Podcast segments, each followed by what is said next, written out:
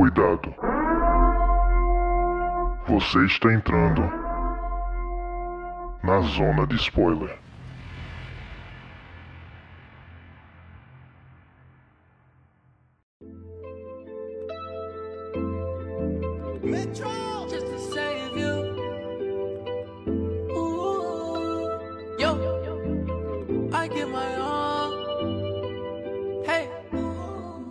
Oi, pessoal! Hoje a gente vai falar de um filme que é tão bom, mas tão bom que nem parece que é da Marvel.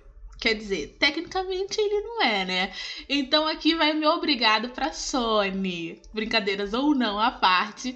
O Zona de Spoiler de hoje vai erguer suas fitas de atenção e cuidado ao redor de um dos filmes mais aguardados do ano. Homem-Aranha através do Aranha Verso. Cinco anos depois do lançamento da primeira animação, protagonizada por Miles Morales, que até rendeu um Oscar para ele, o herói da vizinhança está de volta para uma aventura no multiverso. Mas, antes da gente conversar com muitos spoilers sobre a nova animação, vamos nos apresentar, né? Eu sou a Lud, e você já pode ter percebido nessa minha intro que eu não sou tão fã assim da Marvel, né? Mas eu juro que do Miles eu sou a defensora número um. Eu sou Hector Souza, fui picado por uma aranha radioativa e pelos últimos seis meses eu sou o primeiro e único Homem-Aranha. Até descobrir um aranha-verso que existem bilhares de bilhares de bilhares de Homem-Aranhas. E hoje a gente tá contando com a estreia de uma convidada super especial. Ela que é do TBT Geek. Tabata, se apresente para os ouvintes, nos conte tudo, nos esconda nada, de qual multiverso você é, etc. Olá, obviamente a gente não vai contar tudo, né? Porque certas coisas a gente leva pra cova. Mas, gente, o meu nome é Tabata. gente, meu nome é Tabata, eu sou do TBT Geek, então você vai me encontrar no TikTok, você vai me encontrar no Instagram, você vai me encontrar no YouTube, sempre, até no Twitter também. Lá eu vou estar desabafando sobre tudo. E você sempre vai me encontrar por TBT Geek, tbt.geek. Então, se você quiser saber de tudo sobre cinema, Marvel, DC, tudo que você quiser, até algumas coisas assim novas que você não está muito acostumado assim de ver, reality show também, você vai encontrar lá no TBT Geek. E obviamente a gente vai falar muito sobre essa animação maravilhosa que eu já quero falar que vem Oscar aí, eu já vou aqui soltar, você ouviu por mim primeiro aqui no podcast. Então vamos lá, vamos adentrar o multiverso, não é da loucura, gra- graças a Deus, e vamos conversar sobre Homem-Aranha através do Aranha Verso.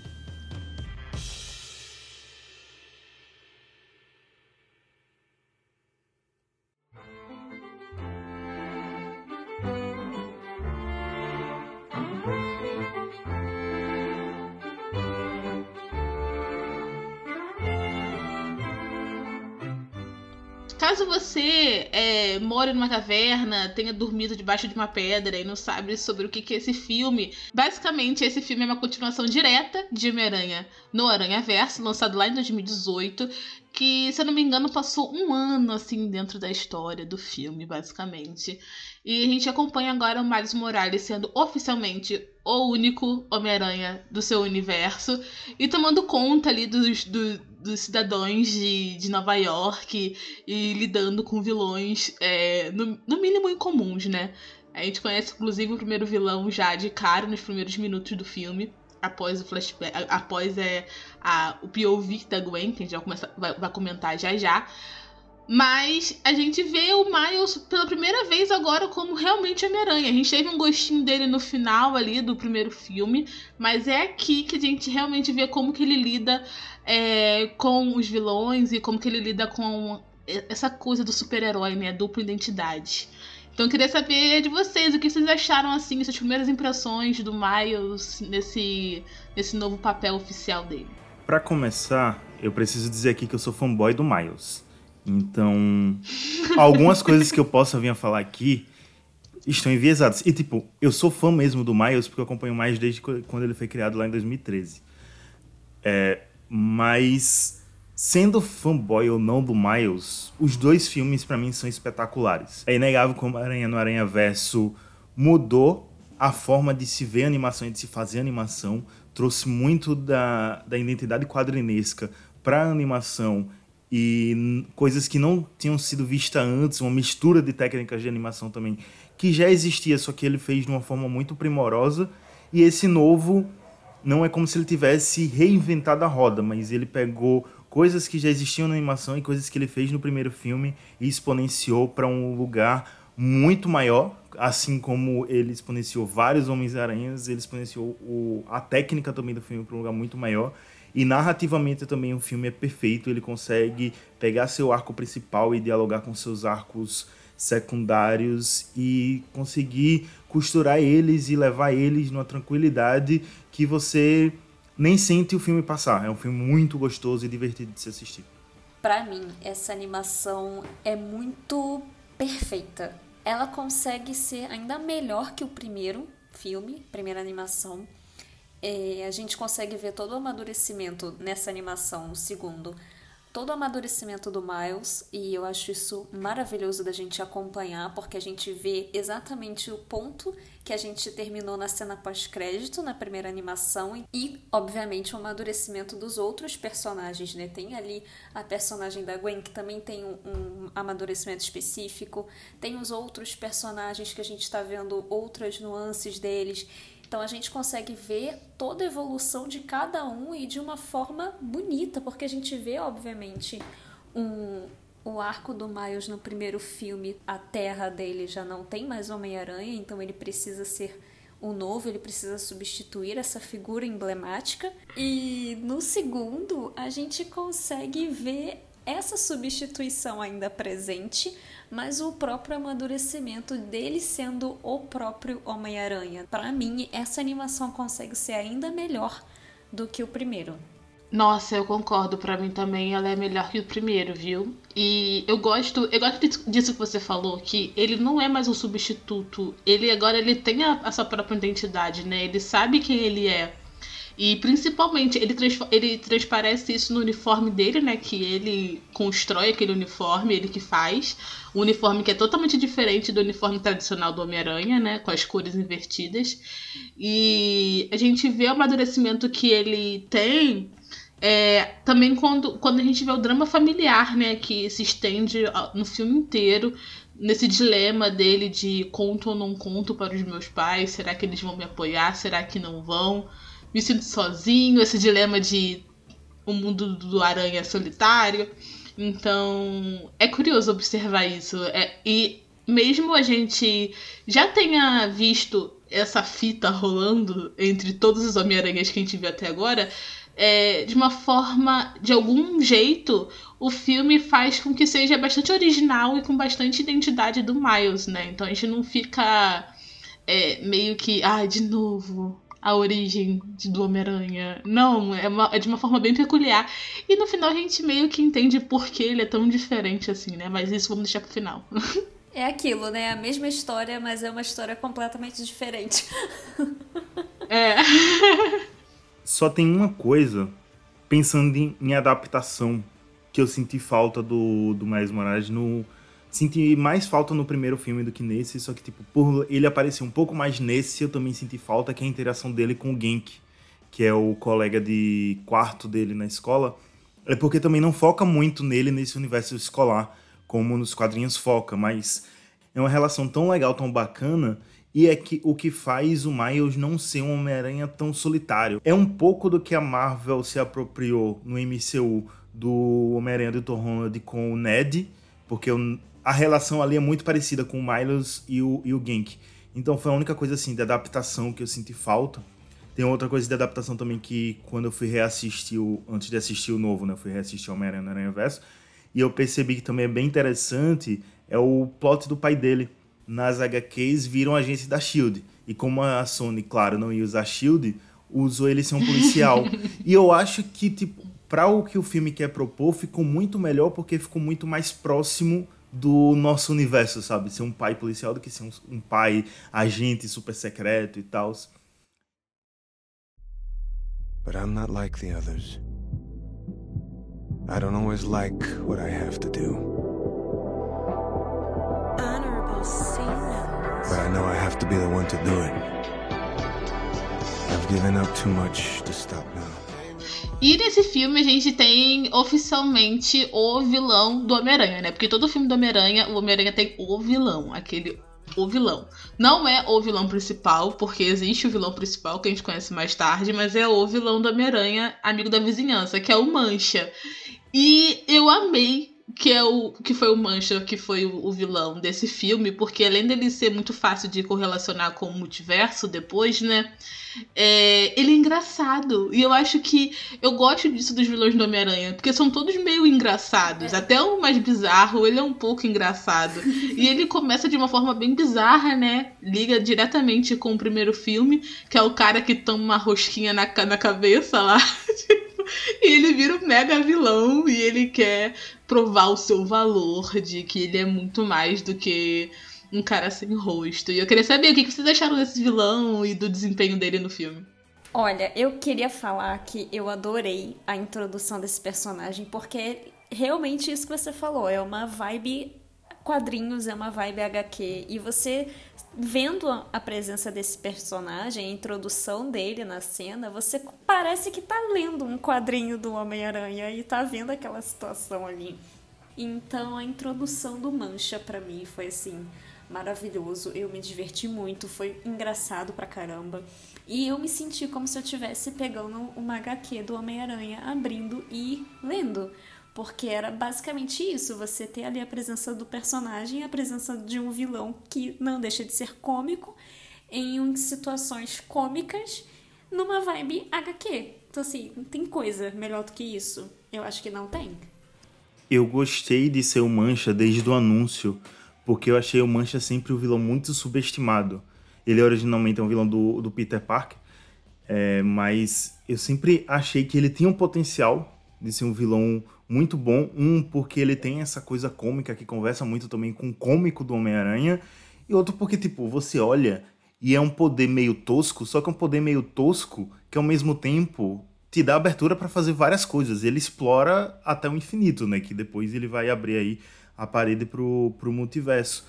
Então eu curti da, darem esse espaço para esse personagem que sempre foi tão pouco explorado, até nos próprios quadrinhos. E eu acho que ele se adaptou muito bem. Eles conseguiram colocar esse personagem muito bem na história do filme, fazendo toda a ligação com o primeiro filme e criando a linearidade muito perfeita que vai resultar numa trilogia ou até numa franquia aí. Então eu, eu adorei o vilão. Por mais que ele só apareça basicamente no primeiro ato, depois ele fica meio escondido, mas já deixa aí também no ar que ele vai voltar no segundo filme para assombrar o Miles.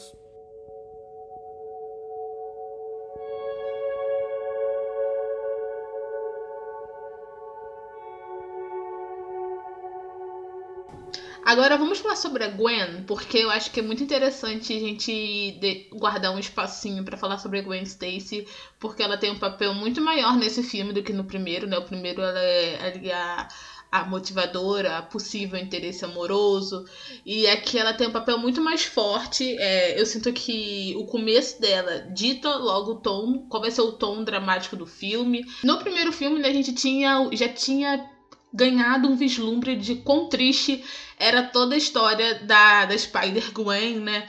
E de da, como que ela lidou com as perdas e quem foi a perda dela, né? Só que nesse filme a gente vê aí fica mais tenso, né? Fica mais pesado, fica mais triste. Porque a gente vê que o Peter da, do universo dela tinha um pouquinho de complexo de inferioridade, talvez, e queria ser notado, e acabou que ele virou uma espécie de largato, e a Gwen não sabia e matou ele. Então, muito triste, né? Imagine você matar o seu melhor amigo, enfim.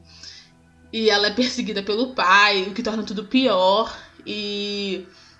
Enfim, o que vocês acharam nesse começo? Antes da gente falar sobre o que, que tá rolando no Twitter, vamos conversar primeiro sobre esse começo da Gwen e o papel dela nesse segundo filme. Eu acho que de todos os Homens-Aranhas, a Gwen é a mais ferrada. Porque, tipo, se você parar para ver, o Miles Morales perde o tio, mas tem a família. O, todas as versões do Peter Parker tem a tia May e a Mary Stacy.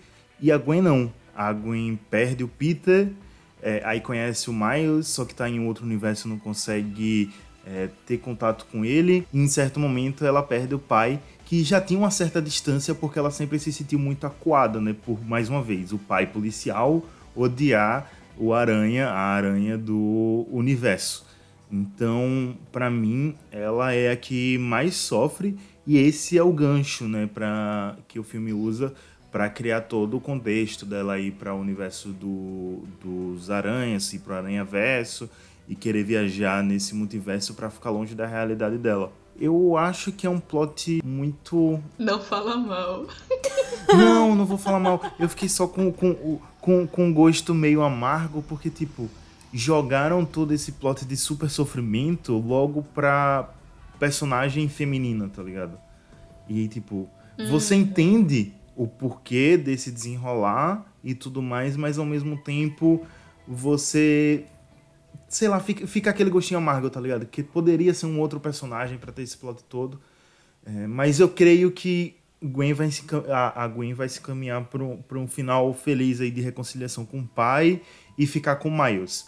Mas em certos momentos ela sofreu tanto que o gostinho amargo foi porque, tipo, pô, velho, ela não merecia sofrer tanto assim, entendeu?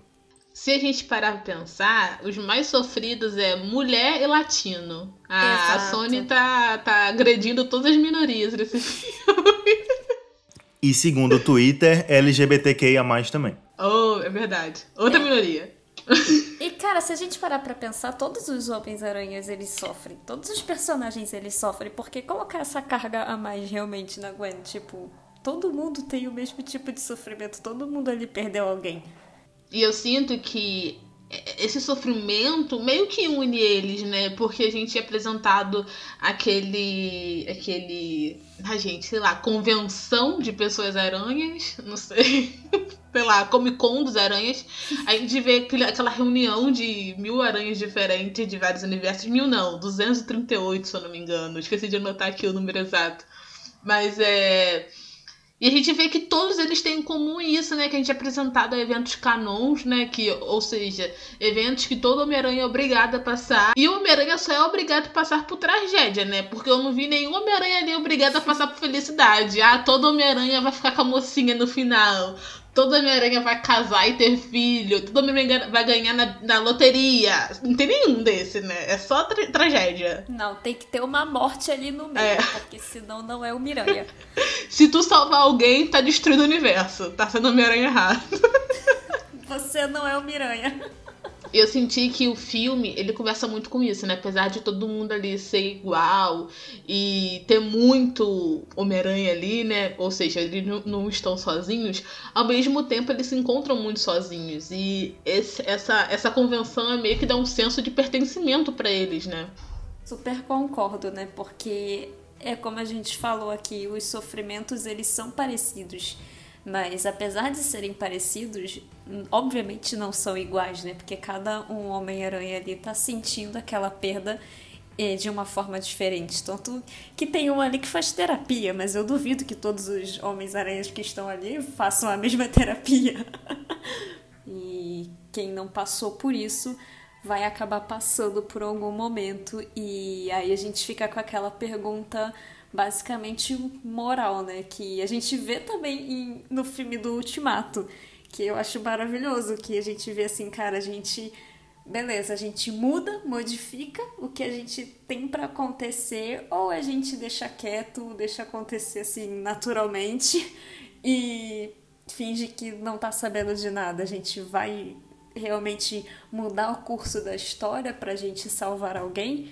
Então, assim, são dilemas morais assim interessantes que o, a animação deixou a gente pensando e, obviamente, né, deixando o Miles pensativo pra caramba, coitado. O Pob.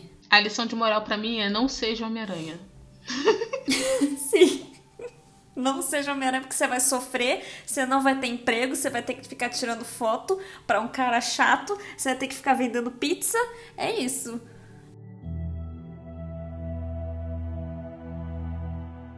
E antes da gente adentrar o multiverso, é, vamos comentar sobre uma coisa que tá rolando no Twitter, que é a teoria da Gwen ser uma mulher trans, né? Porque o filme ele conversa muito com é, o tipo de arte dele, né? Em vários casos que a gente vai discorrer ao decorrer desse episódio, mas ele também brinca muito e conversa muito na narrativa com as cores né, que ele utiliza.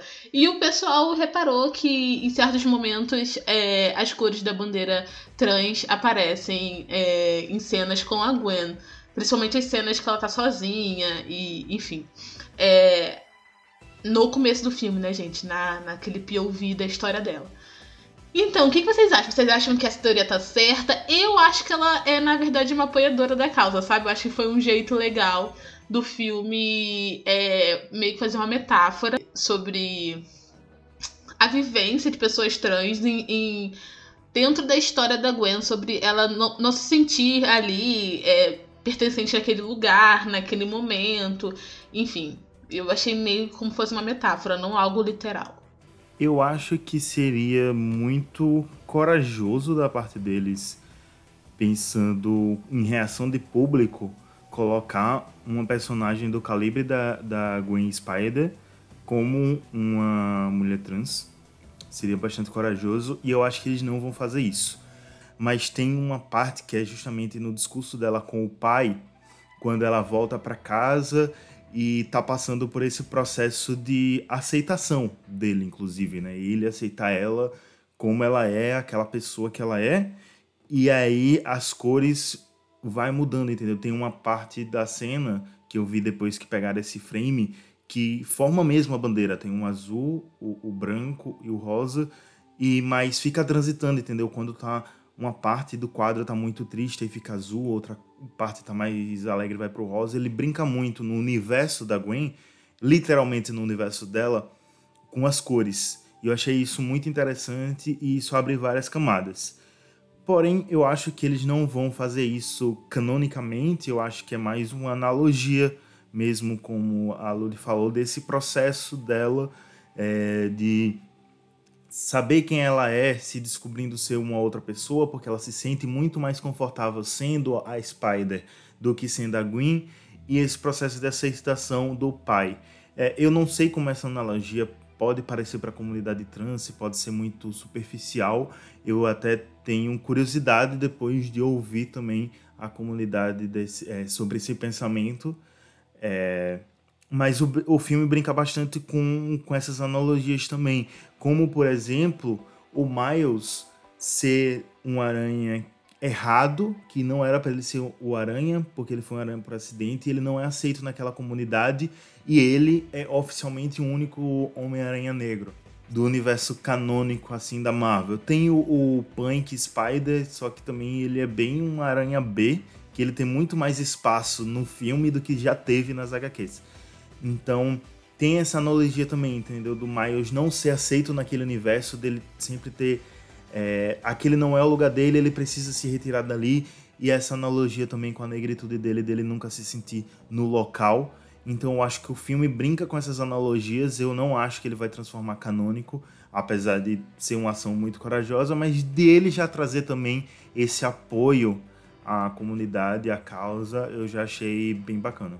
Eu também acho que seria corajoso pra caramba e infelizmente, pelo menos até em alguma confirmação da própria Sony, a gente não vai saber. Mas eu confesso que apesar disso, dessa não confirmação e essa teoria é algo que me agrada bastante, eu fico imensamente assim feliz de ver que a Sony conseguiu tomar coragem para pelo menos deixar essa margem de interpretação e passar assim por cima de muita, muitos preconceitos que a gente vê, porque até por teoria a gente vê aí um monte de preconceito sendo destilado só com base em uma interpretação. Então a gente sabe que se colocasse realmente escancarado, a gente sabe o que, que aconteceria.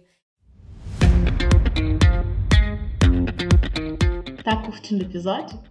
Aproveita para avaliar a gente aqui na sua plataforma de streaming, viu? Dê suas estrelas, siga a gente, ative as notificações, isso é muito importante pra gente. Aqui na descrição do episódio estão nossas redes sociais e o nosso site com várias críticas e notícias fresquinhas. Vá lá dar uma conferida assim que acabar aqui, viu? Agora que o recado foi dado, vamos continuar?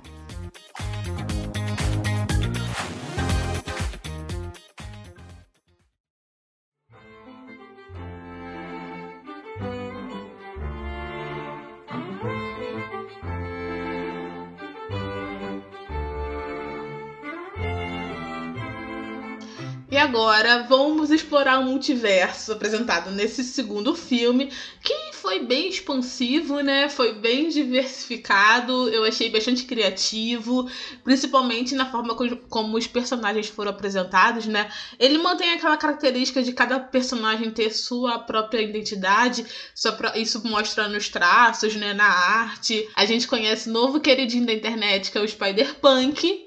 É, enfim, e outros mil- milhares de personagens. E eu queria saber qual foi a versão favorita de vocês do, do novo. Dos, dos novos Pessoas Aranhas. Porque também tem as meninas, enfim.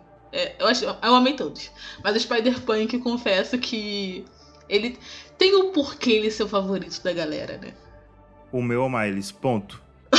É realmente 100% fanboy. Escolhe aí um dos novos. Tem que, tem que escolher, obrigatório. Não, pô, eu acho que dos novos, por assim dizer, é o Spider-Punk, né? Porque ele me fez rir e eu, eu achei ele bastante divertido. O indiano, eu achei ele chato. Tipo, a- o personagem faz sentido, o personagem não é ruim.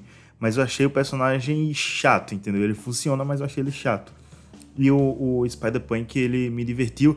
E ainda por cima, ele me divertiu depois do filme, porque no Twitter, é, algumas pessoas, e aí quando eu falar o que aconteceu, vocês vão entender que tipo de pessoas são essas, começaram a falar: ah, porque o Spider-Punk é, se diz anarquista. Ah, não, eu vi isso. E- Eu vi isso.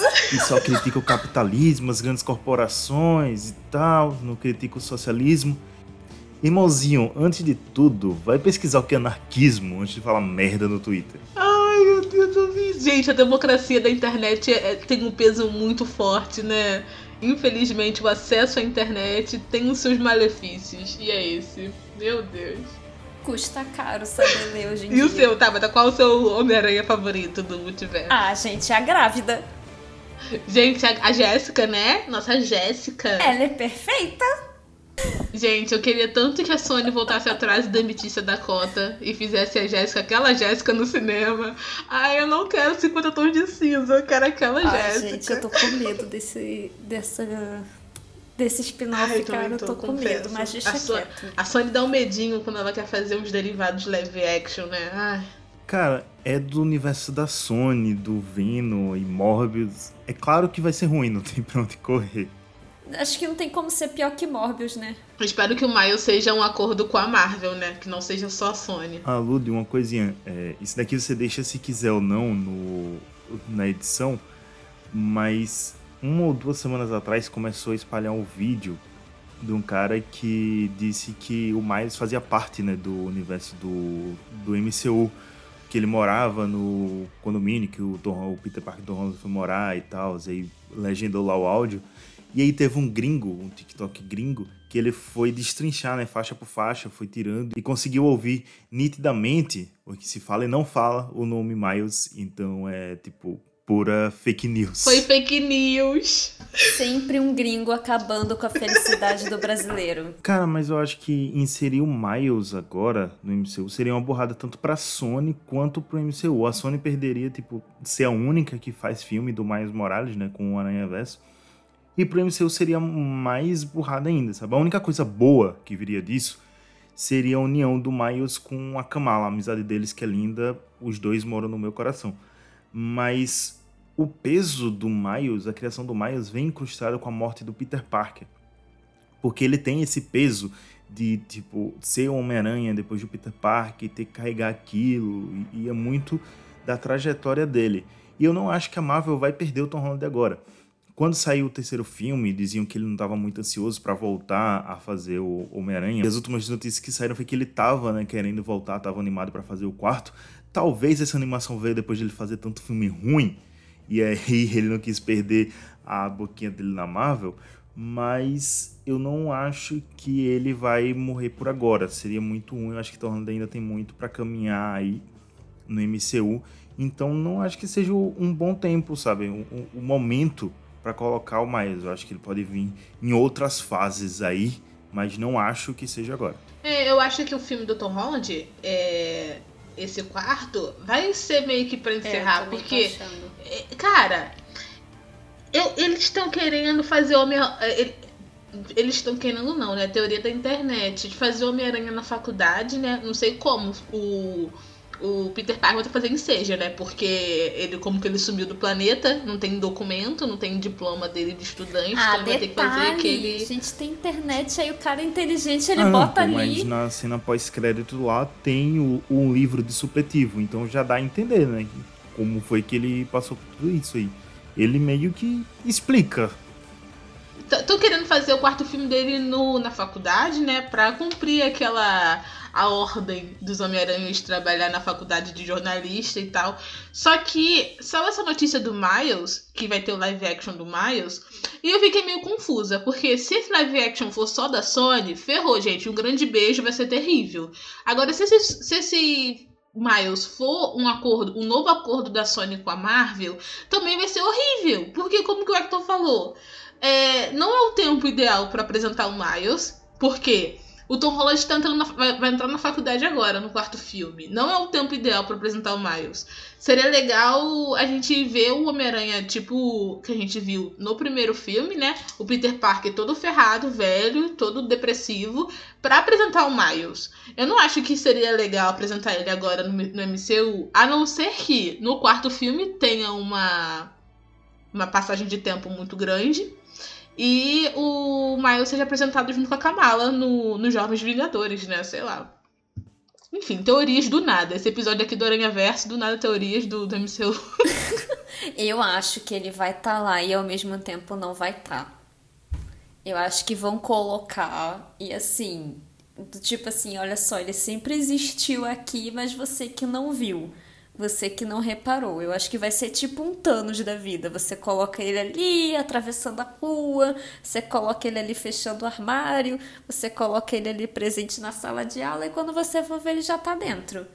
Vai colocar. Eu, tenho acho certeza que, eles vão fazer assim. isso, porque no Aranha Verso confirmou que o Donald Glover lá é o tio do Miles. Que, e o Donald Glover, pra quem não lembra, aparece no filme do Tom Holland. E ele agora apareceu no Aranha Verso 2, ou seja, já estão querendo fazer isso mesmo. Tipo, tipo, pra falar que tava sempre lá. Gente, o berro que eu dei com o Donald Glover. Nossa, todo mundo do meu cinema gritou nessa parte Meu quando ele Deus apareceu. Porque ele era o único live action, ele era a única pessoa de verdade no meio da animação. E assim, ele não só apareceu ali a carinha dele, ele apareceu com o uniforme, entendeu? Assim, esse negócio assim bateu De no coração, cara. Inclusive, falando de referências, vamos, vamos falar das referências agora que tem nesse multiverso, né? Porque enquanto, além dos um milhão de Homem-Aranha, gente, não vamos falar sobre os Homem-Aranhas é, animados, porque realmente são 300 referências possíveis. Tem o Homem-Aranha cowboy, o Bate-Aranha, tem... Bate-Aranha não, Aranha-Car, Bate-Aranha. tem o Aranha-Car lá, ele fala Bate-Imóvel. Enfim, tem o Aranha-Car, tem o Aranha-Cowboy, tem o Aranha... Enfim, tem, tem o Tem primeiro o Lego, Aranha, cara, o Aranha tem original. Lego. Eu amei o, o Lego, eu, eu ri bastante daquela Gente, cena. tadinha. Enfim, tem um milhão de aranhas. Vamos falar sobre os live actions, que foram realmente a surpresa. Eu não esperava que fosse aparecer Toby, Tem o do jogo. Andrew. Só não apareceu o menino Toby, né? o menino Tom, né? Só não apareceu o menino Tom. Ele foi esquecido no churrasco Verdade, não, Nem o uniforme dele apareceu. Foi referenciado. Ah, foi. é. Mas É, não abre aspas, do nerd da Terra menos mi, 19 milhões. 1999999, pi, número pi. E o Doutor Estranho, né? O Miguel O'Hara fala isso, né? Número Ah, é porque é um milhão de noves, não sei contar, gente. É, é só, só essa fala, além dele referenciar, o, a Sony ainda quebra a teoria do Kevin Feige, que insiste em falar que o MCU é Terra 616, e a Kamala Khan já falou que não é 616.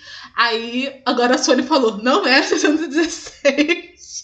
E, enfim, e aí, qual, qual mais surpreendeu vocês, gente? Eu surtei. Eu surtei. Eu do Andrew, quando apareceu o.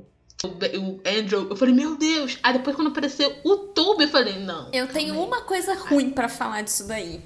E me incomoda, tá? Sendo bem sincera. Porque, beleza, você coloca o Andrew ali chorando porque perdeu ali o tio Ben. Só que assim, pra mim vai totalmente ao contrário do que a gente vê no Sem Volta Pra Casa, porque o motivo do sofrimento dele, e ele deixa isso bem claro, que a perda dele não foi só o tio Ben, Mas foi a Gwen. Não, pô, mas aqui eu vou defender ter colocado esse evento do, do Andrew, porque, olha só, a morte do Andrew, o, o do Andrew aparece, é o Capitão Stacy morrendo. E quem é que o Miles salva lá no mundo do, do Homem-Aranha indiano, que eu esqueci o nome agora? É o Capitão, entendeu? O Capitão que era para morrer. Então eles fazem esse esse paralelo do, dos capitães morrendo, entendeu? Então, dentro da narrativa do filme, faz muito sentido que seja a morte do, do capitão. Eu acho que são os dois grandes eventos canônicos aí, né? O tio Ben morrendo do Toby e o capitão morrendo da é, do, do Homem-Aranha do, do Andrew Garfield. Então, narrativamente, é o perfeito para a construção ali. Talvez o do Andrew pudesse botar a Gwen Stacy morrendo, porque até no filme do Homem-Aranha é o que ele sofre e tal, no crossover lá com o Tom mas dentro desse universo do Aranha Verso, isso era que fazia mais sentido.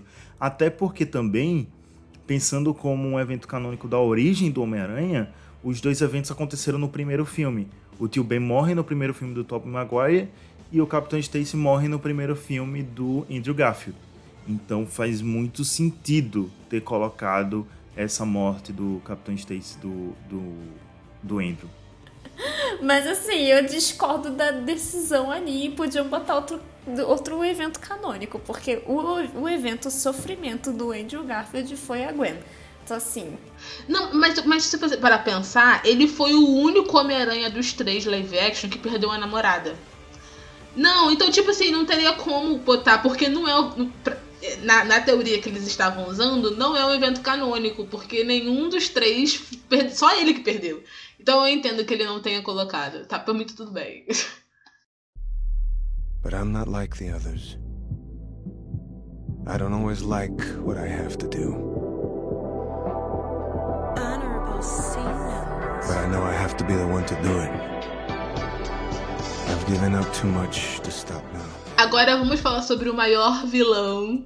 Vilão não, vou chamar de antagonista, tá? Que é o Miguel O'Hara, que legendado, ele é dubla- dublado pelo Oscar Isaac. Jesus Cristo, gente. Eu assisti, infelizmente eu assisti dublado, né?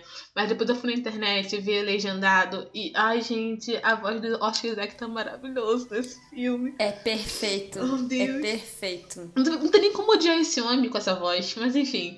O, o Miguel O'Hara é o novo, o novo Loki, que é o vilão que todo mundo odeia, mas ama também. Então, é, ele, ele, ele é responsável por- umas cenas bem pesadas, né? Que o Hector, inclusive, até falou aqui no comecinho, que é quando ele fala que o Miles não era pra existir, né? Que ele era um erro, e por isso que ele nunca foi convidado ali pra aquela convenção ali, pra Comic Con dos Homem-Aranha. Então, é, ele, ele realmente tem uma hora que ele praticamente vira um vilão, né? Que ele fica perseguindo o Miles, é, cravando as unhas assim no, no avião, parecendo um filme de terror. Eu falei, gente, que isso? Todo filme mudou do- assim, zero, foi de 0 a 100, sabe? e, mas eu gosto como que ele é um antagonista, ele não chega a ser um vilão, ele é um antagonista. É, uma motivação muito boa, sabe? É apresentada a história de origem dele, que também é bastante triste. Você consegue ver é, o, o que que ele tem tanto. Por que ele tem tanta sede de manter o multiverso e por que ele tem tanta raiva do Miles. E eu acho que ele é tão focado nessa missão dele que ele esquece que Miles também é uma pessoa. Ele não é só um evento canon ou um, bug. Eu não lembro. Anomalia, né? Ou uma anomalia. Então, é. Eu gosto dele como antagonista, sabe? Enfim, e vocês? Eu amei que colocaram o Miguel O'Hara nesse papel porque encaixou muito com o personagem. Pensando nos quadrinhos, com a personalidade dele, o Miguel sempre foi muito cuzão, sabe? Então acho que encaixou muito bem essa personalidade dele, dele ser esse cara que li, é líder lá. Porque ele não tem um papel de vilão, sabe? Ele fica naquela linha tênue, não é nem entre o heroísmo e a vilania, entre o anti-heroísmo e a vilania, porque ele é muito do ah, eu vou salvar isso daqui, custe o que custar, entendeu? Tanto que ele faz o que faz com Miles, ele não hesita em mandar a Gwen de volta para o universo dela, sabendo que lá ela poderia sofrer bastante, porque quando ele, entre aspas, salvou ela, ela estava prestes a ser presa. Então acho que funcionou muito bem essa personalidade dele, esse encaixe dele, ele surgia aí basicamente como um, um vilão pro filme. Então eu gostei bastante da construção do, do Miguel O'Hara e para mim foi mais um acerto genial do filme. E eu tenho certeza que o Miguel O'Hara vai ter um arco de redenção nesse novo filme. Ele finaliza quase como um vilão, mas eu tenho certeza que ele vai ter um arco de redenção, porque também não vão deixar um Homem-Aranha sair como vilão. E já deixaram claro quem vai ser os vilões do próximo filme, né? O Mancha e o próprio Miles. A certeza. Ou ele vira Venom, ou tem redenção.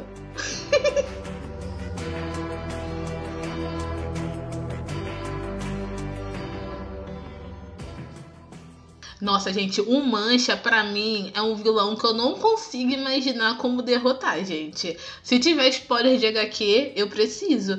Porque ele, ele cresceu numa dimensão assim tão absurda pro final que eu fiquei, Jesus, gente, o que, que, que tá acontecendo? É só ele levar outro pé na bunda. ele levou um pé na bunda, é ótimo. Não, mas no final ele tava engolindo dimensões, sabe? Ele tava nível galácticos. E eu fiquei, gente, que isso? A gente vê ali o Mancha completamente evoluído, Pokémon assim 2.0. É muito bom. E pegando a onda do Hector que falou que o segundo vilão do, do próximo filme provavelmente vai ser o próprio Miles, é, eu queria saber qual parte vocês notaram que o Miles não estava no mundo certo. Porque assim que ele, de, ele desceu, ele chegou na casa, aí quando ele, para mim, quando ele abriu o uniforme e a mãe dele não esboçou nenhuma reação nem de surpresa, eu falei, ele tá no universo errado. Ele tá no universo errado, porque a mãe dele, se conhecesse o Homem-Aranha, tipo, a mãe, se a mãe dele fosse a mãe de verdade, sabe, do universo dele, ela ia pelo menos ficar chocada, tipo assim, ah, porque você tá se vestindo igual o Homem-Aranha, não o seu herói favorito. Ela falou uma parada assim. E eu falei, ah, não, ele tá no universo errado, no universo errado. Aí quando o tio dele fala das trancinhas, aí eu. chorando já, meu menino mais vai morrer. E eu tava muito triste já. E eu nem tinha conectado que era por causa da aranha. Para mim só tinha errado só o universo. E tadinha, e a Gwen tava no universo certo, né? Ou seja, agora vai todo mundo caçar o Miles contra o Miles. Então, eu tô bem tensa com esse, com esse duelo, tá? Porque o Miles Gatuno é. Eu fiquei com medo dele. Olha, eu confesso que eu comecei a desconfiar naquelas transições de cena entre o Miles e a Gwen, porque eu falava, gente, esse espaço tá muito esquisito para ser o mesmo espaço ou algo parecido, né? Tipo, se eles estivessem no mesmo lugar, eles já teriam se encontrado praticamente, né? Já que ela tá ali no quarto dele, aparentemente, e ele tava no quarto e, tipo, o que que tá acontecendo? Mas eu comecei a desconfiar que tinha alguma coisa errada quando os dois não estavam se encontrando quando a gente vê a cena do Miles encontrando a cidade dele, o bairro dele totalmente destruído, e ele começa a perceber: caramba, essa cidade não teve o Homem-Aranha. E a gente vê que praticamente uma Gotham City. um, um negócio ali totalmente abandonado. E a pintura do pai dele também, que deprê. Sim, nossa, essa cena é muito triste. Eu percebi que o Miles estava indo para a dimensão errada quando ele ligou a máquina. Mentira! Não, não, você Caraca. não notou isso no cinema. É mentira, é, então você tá mentindo. Não, você tá mentindo. é sério, pô, eu juro. Eu tava com Gabi no cinema, eu fui assistir com ela, Gabi, minha namorada. É, não. Eu vou perguntar pra Gabi, eu vou querer que ela mande um áudio pra eu colocar aqui na edição, pra saber se tá mentindo ou não, porque eu não acredito. É sério, pô. Eu juro. Eu fui assistir o filme com o Gabi, eu tava lá. E quando eu vi o 42, eu virei para ela e disse: ele vai pra dimensão errada. O, o filme, ele escancara pra você, tá ligado? Ele bota um 42 enorme na sua cara quando o Miles liga a máquina. A gente dá por encerrado esse episódio de podcast. com essa mentira deslavada. A Gata falta ele me, me falar que ele percebeu todas as referências de todos os Homem-Aranhas naquela cena, que aparece todos os Homem-Aranhas também. Não percebi todos, mas percebi algumas, né? Gabriela, tá gravando aqui. Eu falei um negócio na gravação e estão duvidando de mim, estão dizendo que é fake news. E você que vai confirmar, porque vocês que estavam comigo no local. Quando o Miles Morales vai pro, pro universo do. que ele vai pro universo errado já no final do filme. Eu não tinha dito que ele tinha ido pro universo errado porque eu vi o 42 na tela do, do, do, do da porrinha do programa lá. É. É verdade. Ele falou antes mesmo. Verdade. Tome essa que eu não sou mentiroso.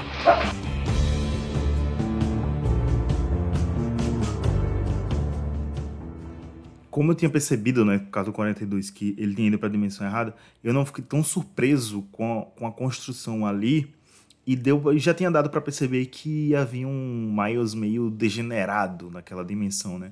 Mas quando o tio dele prende ele e, e diz lá, eu não sou gatuno, e aparece o Miles botando a luva, a sombra dele, a silhueta dele, meu irmão, arrepiou até cabelo de onde eu não sabia que tinha cabelo.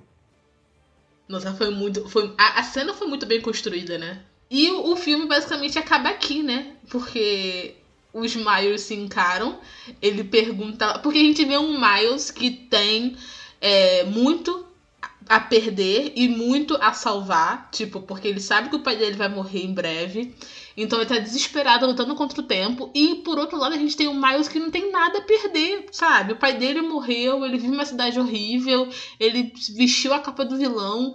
Então a gente vê dois Miles totalmente diferentes. E é nesse ápice do filme que o filme acaba. E fala lá que o Miles vai retornar pra segunda parte, que vai ser em março do ano que Não, vem. o, o sensacional foi a reação assim do público no cinema, tipo, oi, acabou. Caraca, o- teve, assim? teve uma porção de gente gritando no cinema. Tipo, o que tá acontecendo? A gente fica assim, ué, mas não tem cena pós-crédito? Como assim? O que que tá acontecendo? Tem coisa errada? Não, não é possível. Aí Simplesmente cata o povo assim, mexendo no celular pra entender o que tá acontecendo. Foi engraçado. É, o, o menos mal é que pelo menos o filme já confirma a, a data de estreia do próximo filme. É o menos mal é isso, sabe? Exato. E o título também. É, inclusive, o segundo filme, do que é Homem-Aranha, além do Aranha Verso, vai estrear no mesmo dia que Mike 17, que é o filme do Robert Pattinson, pelo diretor de Parasita. Então, vai ser. Ai, tadinha, eu tô com- já tô com pena do Robert Pattinson. Vai perder bilheteria igual o, o, o Nolan vai perder pra Barbie. Dois filmes que vão se ferrar. Ludmilla, vamos lá. Se você tem os dois filmes aí pra estrear, se você só tivesse ingresso, você só pudesse assistir um, qual você iria? Não, presta atenção. Primeiro que um eu vou ver na cabine e o outro eu vou pagar. Não, Pronto, eu vou decide. conseguir ver os decide. dois. Não, Não, pô, decide. mas assim Não. não. não, pô, assim não vale. É, tipo, você só pode assistir um no cinema, o outro você vai ter que esperar o torrent ou sair no stream pra ver. Qual você decidiria ver? O torrent de, de Mickey vai sair mais rápido, certeza. Porque o Homem-Aranha no Aranha Verso vai demorar muito, vai ficar muito tempo em cartaz. O Mickey vai sair em cartaz em uma semana, tadinho. Vai ter dinheiro pra se pagar. Aí vai sair torrent já dele na semana seguinte. Ai, que tristeza, gente.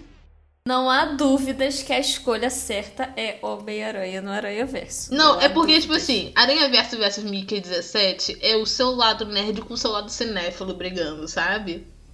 A prioridade sempre vai ser Aranha Verso. Tudo bem, não vou discutir, isso é, isso é verdade. A prioridade é sempre Aranha Verso. É isso, ponto. O outro espera.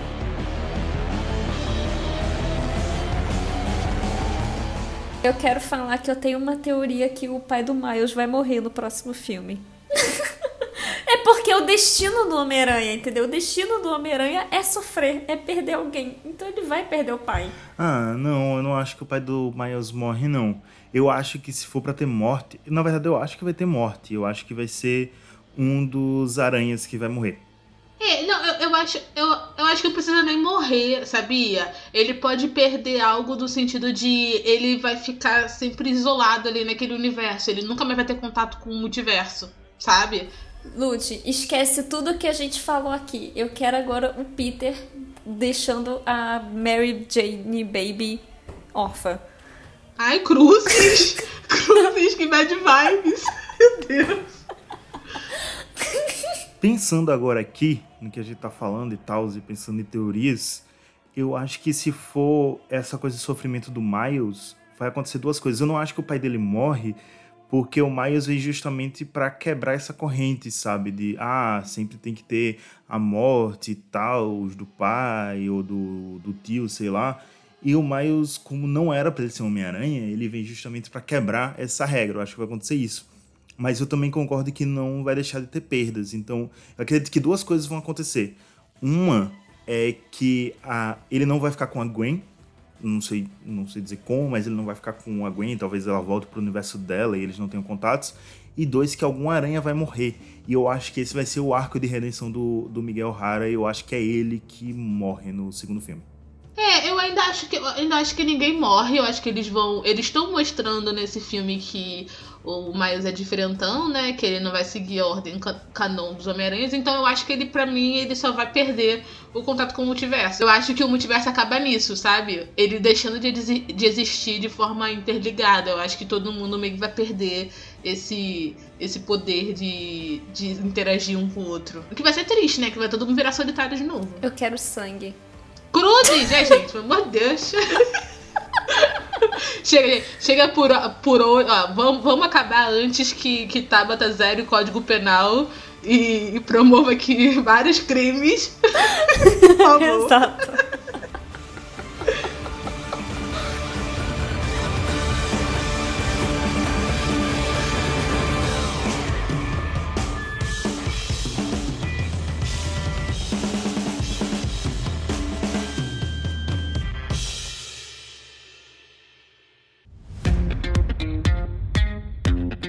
O de Spoiler é um podcast da Triberna, o seu portal de cultura pop. Este episódio foi editado por Ludmila Maia.